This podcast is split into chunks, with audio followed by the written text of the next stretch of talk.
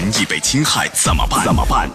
维权法宝，教您变被动为主动，赢得权益的最大化。最大化。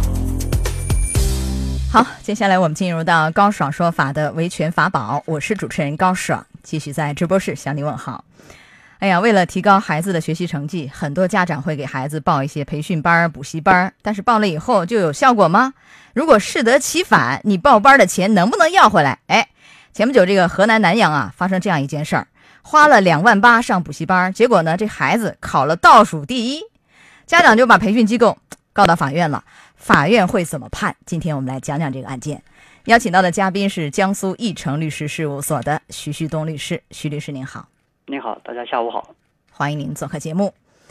嗯，这个案件是这样：这个小宋是南阳啊某初中的学生，学习成绩比较差啊。他的父亲宋先生就经过考察，决定在南阳市某教育培训学校让儿子一对一上补习班。然后宋先生呢给儿子是前后交了四次费，一共是两万八。后来就拖欠费用，拖欠了七千八百七十五块钱。然后呢，培训机构啊把他这个宋先生告到法院。让培训机构没想到的是，宋先生在知道自己儿子成了被告以后，反过头来把学校给告了。不仅不交剩余的学费，还要求学校你要退还我两万八。理由是什么呢？这个培训学校啊，仅仅是一家提供短期培训的教育机构，不具有全日制办学资质，校长也没有教师资格证，学校呢也没有收费许可证。然后你承诺的这个培训效果啊，根本没达到。说这个，你保证我儿子上南阳市内的高中，但实际上呢，我儿子小宋啊，学习成绩是不进反退，甚至是全班倒数第一。原来还没倒数第一，现在倒数第一了。所以，哎，要求你要退钱。那么这个案件，法院判小宋承担八成的责任。培训学校承担两成的责任，最后呢判决啊，宋先生父子向培训学校付一千八百四十四块钱培训费，然后驳回了这个培训学校其他的一些诉求，也驳回了宋先生父子其他的反诉请求，是这样一个结局。呃，徐律师，您分析一下，为什么在这样的案件里头，这个法院的判罚是二八责任开，小宋是八成责任啊，这个培训机构是两成，为什么这样判？您分析一下。它这个里面涉及到一个服务合同的一个质量问题。培训学校里面呢，收了培训费以后，他所提供的培训服务并没有达到他预先的一种要求。那么应该说，在学生管理上面，他也有一些明显的过错。这个导致了，呃，宋先生可能他就需要解除合同所造成的一种损失，就需要根据各个人的过失情况来进行合理分担。培训学校呢？他需要承担百分之二十这样一个责任。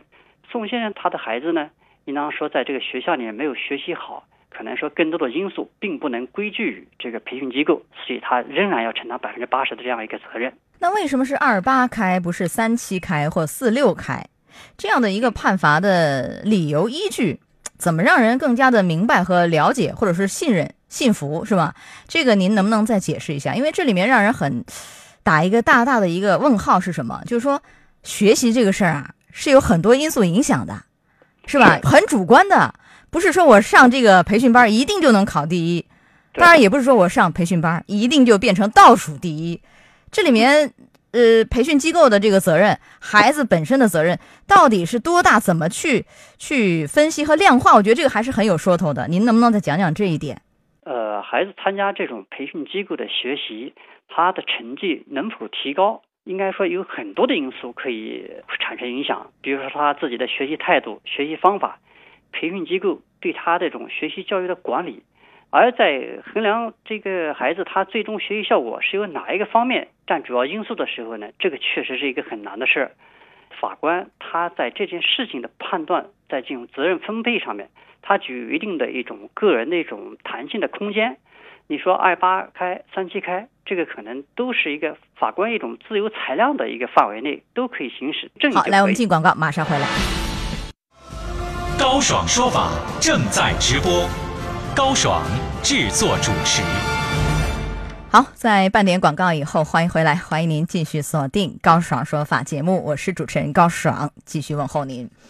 呃，接着半点广告以前的这个维权法宝的内容，就是这个家长给孩子报补习班，花了两万八啊，按理说很多了，结果孩子考了一个倒数第一，于是就把这个学校给告到法院，培训班啊告到法院，法院会怎么判？今天我们来讲讲这个案件，邀请到的嘉宾是江苏义成律师事务所的徐旭东律师，徐律师您好。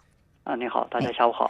好的，刚才我们讲了，这里面就是说你花钱是你很多投入。花很多钱，孩子未必能考第一，未必能考那个名校，这里面有很多的因素决定，主观的是吧？客观的，所以这个案件您的观点是，法院这么判，就孩子是占八成责任，培训机构、培训学校是这个两成的一个责任，是完全综合各方，然后有一个自由裁量，是吧？那也可能在其他法院那儿就三七开，这种可能性也是有的，是吗？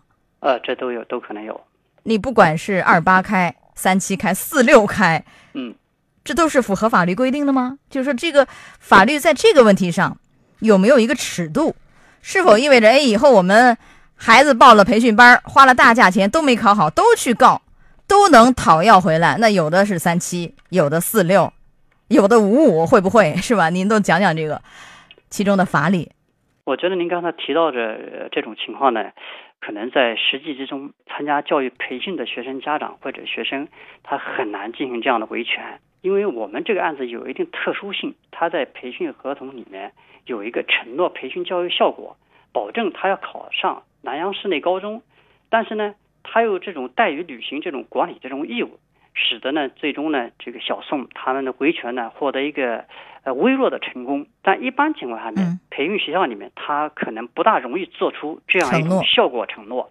如果没有做效果承诺，我们维权就非常困难。但是你看啊，即便都已经做了效果承诺，保证你孩子考上南阳市某某高中，都已经承诺写到合同里了，那你没有履行这个承诺，按理说你培训学校你就违约呀，违约你就百分百的要退钱呢，是不是这个道理？虽然说这个学习有主观，但是你都写的那么清楚了。嗯，是否应该更多一点责任，而不是仅仅承担一个两成百分之二十的一个责任，更多都让家长和孩子承担了，不是这个道理吗？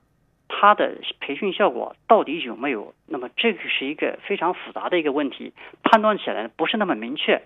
在法官在使用自由裁量的时候呢，他可能也是根据自己生活经验，裁判觉得这样比较公平。那你即便有了效果约定，维权也是依旧很困难，不是吗？只是承担了一个。这个两成的一个责任啊，还相当不容易。好，对，呃，这是一个，所以这个要提醒我们，就是如果家长给孩子报培训班也好，补习班也好，能够约定的前期最好和培训机构啊约定一下，你承诺是什么，上哪个学校，呃，进步多少名，排名多少等等啊。当然，您说这个可能很难，这是一个协商的过程，供大家去参考。如果有约定，可以进一步保障权益，肯定是比没有要好。在前两年，西安也是有一个类似案件，花了八万五上一年半的一个辅导班，孩子的成绩是没升反而降，家长也要退费，最后是一点没退成，因为没有任何约定。所以你看啊，这个有约定两万八的，不管怎样还退了一点。那么这个案件呢，呃，还有一些问题值得我们探讨。你比如说，这个家长也提出来，你这个学校没有任何的办学资质，也不是一个什么全日制的一个学校啊，这个校长呢也没有什么。这个老师资格证，学校没有收费许可，等等等等，你这么多违法，那我和你的这个合同还还有效吗？还存在吗？我还要继续把欠费给你吗？对吧？你在这样的一个违法的基础上给我的孩子补课，效果又这么差，那你肯定应该承担更多的责任啊。那么这一点在这个判罚当中好像没体现出来嘛？您解释一下这个原因。应当说，这个培训学校呢，它不属于我们全日制办学机构。没有我们这相关法律规定说他的校长需要有教师资格证，他的收费呢没有经过行政许可，违反了行政法规。但是所有这些情况呢都不足以使这个培训合同无效，所以说双方要严格履行合同。你宋先生要交培训费，作为我们培训机构，你要承担一部分的责任。啊，所以这个无论他是没有资质也好，没有收费许可也好，都不影响合同成立。家长该欠的费还要交。即便孩子这个给你培训的倒数第一了，钱也不能全退，这个不影响他最后合同的履行，包括退费的问题，对不对？只要是合同是有效的，就应当严格履行。好，到这儿结束我们的维权法宝，也非常感谢徐旭东律师。好，徐律师再见。好，再见。高爽说法。节目收听时间：首播 FM 九十三点七，江苏新闻广播，十五点到十六点；复播 AM 七零二，江苏新闻综合广播，十六点到十七点；FM 九十三点七，江苏新闻广播，次日两点到三点。想咨询法律问题和主持人高爽互动，请下载大蓝鲸 APP 到高爽的朋友圈，节目微信公众号“高爽说法”，网络收听方式：江苏广播网三 w 点 vojs 点 cn。智能手机下载大蓝鲸 APP 或蜻蜓软件，搜索江苏新闻广播“高爽说法”，可随时收听。